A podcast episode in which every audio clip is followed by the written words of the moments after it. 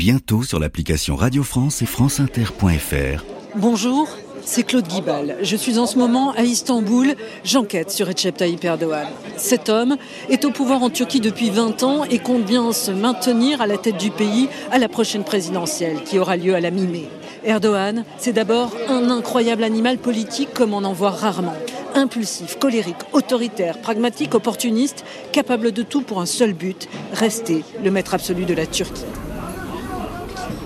Alors qui est cet homme? D'où vient-il? Comment a-t-il fait pour conquérir le pouvoir? Comment fait-il pour s'y maintenir?